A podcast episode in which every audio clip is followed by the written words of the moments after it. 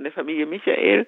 Der eine Bruder war beim Zirkus in Paris, hat der ähm, Zirkuschef gesagt, er soll jetzt doch mal seinen Pass verlängern lassen, weil der eben abgelaufen war und dann auf dem deutschen Konsulat hat man den, den Pass einbehalten und ihm also einfach so weggeschickt und gesagt, also Schwarze können keine Deutschen sein und ihm keinen neuen Pass ausgestellt.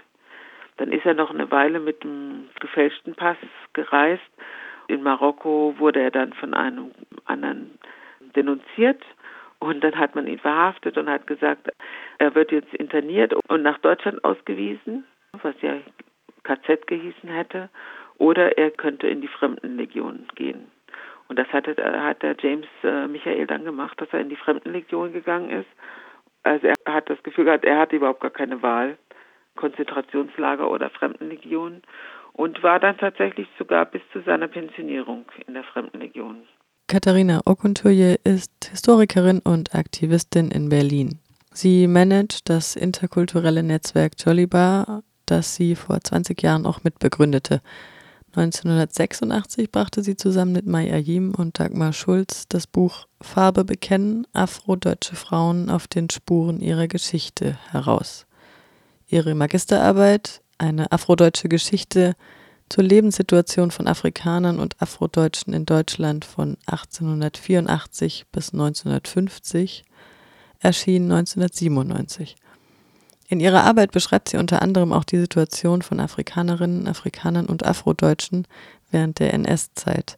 Dazu geht Orguntoye erst einmal auf den rechtlichen Status von Migrantinnen und Migranten aus den ehemaligen deutschen Kolonien im damaligen Deutschen Reich ein, denn diese waren in den wenigsten Fällen auch deutsche StaatsbürgerInnen. Das ist eine Ausnahme. Diejenigen, die eine deutsche Staatsbürgerschaft bekommen haben, die kann man tatsächlich an zwei Händen abzählen. Also bekannt sind maximal zwölf Leute. Die anderen hatten alle diese Schutzgebietsangehörigkeit im mhm. Pass stehen. Also ne, ich habe jetzt ein Dokument, darauf steht, ich bin Angehörige des Schutzgebietes Togo oder des Schutzgebietes Kamerun. Was also bei dieser speziellen Form der Schutzgebietsangehörigkeit interessant ist, das ist sozusagen eine Zugehörigkeit zum Deutschen Reich war allerdings keine volle Reichsbürgerschaft. Man wollte äh, sozusagen die Leute nicht ganz eingliedern als, als normale Reichsbürger, sondern die haben eben einen eigenen Status erhalten. Das heißt, sie sind Untertan, aber nicht Bürger.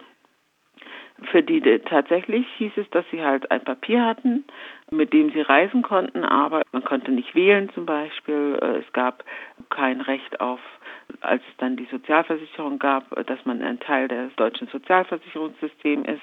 Das hieß zum Beispiel, als es dann diese Wirtschaftskrise gab in den 20er Jahren, dass die Afrikaner die diesen Status hatten, aus einer speziellen Kasse unterstützt wurden aber nicht im Sozialversicherungssystem teilnehmen konnten. Alle diese Dinge, die eben ein Vollbürger kann. Zu Zeiten der Nazis arbeiteten viele Afrikanerinnen und Afrikaner im Showbusiness, denn das war irgendwann die einzige Möglichkeit für sie überhaupt noch Geld zu verdienen. Alle anderen Arbeitsstellen wurden ihnen nach und nach verwehrt. Selbst servile Tätigkeiten als Kellner oder anderweitig Bedienstete waren für schwarze Menschen irgendwann nicht mehr zugänglich und das, obwohl die Servilität sozusagen als das klassische Stereotyp schwarzer Menschen gelten kann, welches auch in der Kolonialpropaganda der Nazis verbreitet wurde und selbst heute zum Beispiel in Form schwarzer Statuen in Bars, die die Hand für ein Trinkgeld aufhält, noch aufgefunden werden kann. Diese Pässe, in denen sozusagen eine Schutzgebietsangehörigkeit definiert wird, sind ja ein offizielles Dokument. Ne? Ich kann damit nachweisen, wer ich bin, und was mein, mein Rechtsstatus ist. Wird im Nationalsozialismus dieses Papier weggenommen, dann kommt ja, dass man überhaupt keinen Pass hat, sozusagen einen, äh, einen Fremdenpass bekommt oder einen staatenlosen Pass. Und das ist eine ganz andere Situation. Das heißt, kein, kein Land der Welt ist für dich zuständig. Zum Beispiel Kamerun ist ja aufgeteilt worden zwischen England und Frankreich nach dem Ersten Weltkrieg. Das heißt, wenn tatsächlich die Afrikaner dann einen Pass hatten, in dem drauf stand, sie sind Angehörige des ehemaligen deutschen Schutzgebiets, das ist ja auch eine absurde Konstruktion, ne? Aber trotzdem war es ein offizielles Papier. Wenn dieses Papier weg ist, von den Nazis dann aberkannt wurde, eingezogen wurde, dann bleibt dir nur die Staatenlosigkeit. Und das ist eine, eine absolut schwierige Situation.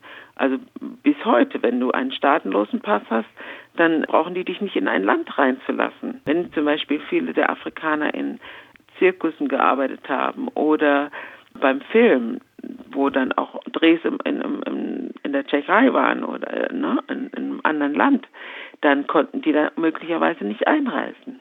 Was die Staatenlosigkeit für die Betroffenen bedeutete, das beschreibt Oguntur ja anhand der Familie Dieck, die sie in ihrer Magisterarbeit porträtierte. Wenn ich jetzt meine Beispielfamilie nehme, die Familie Dieck, ne, die äh, wohnten in Danzig.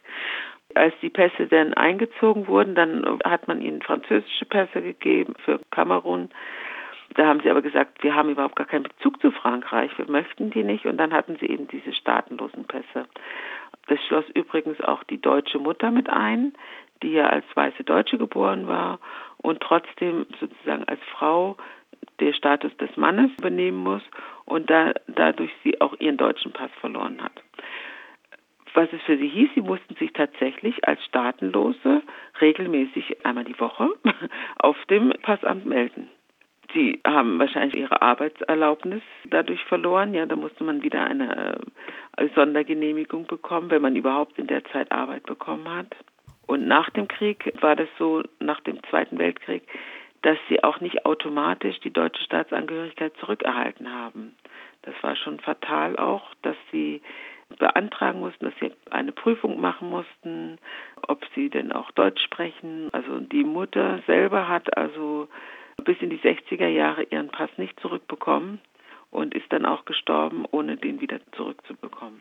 Sie sind gerade zur Beerdigung äh, losgegangen, da klingelte das Telefon und dann sagten sie, können jetzt den Pass abholen. Und dann war sie so äh, entsetzt darüber, dass also ihre Mutter das also verweigert worden war. Und dann hat sie gesagt, dann habe ich gesagt, jetzt können Sie es auch behalten. Ne?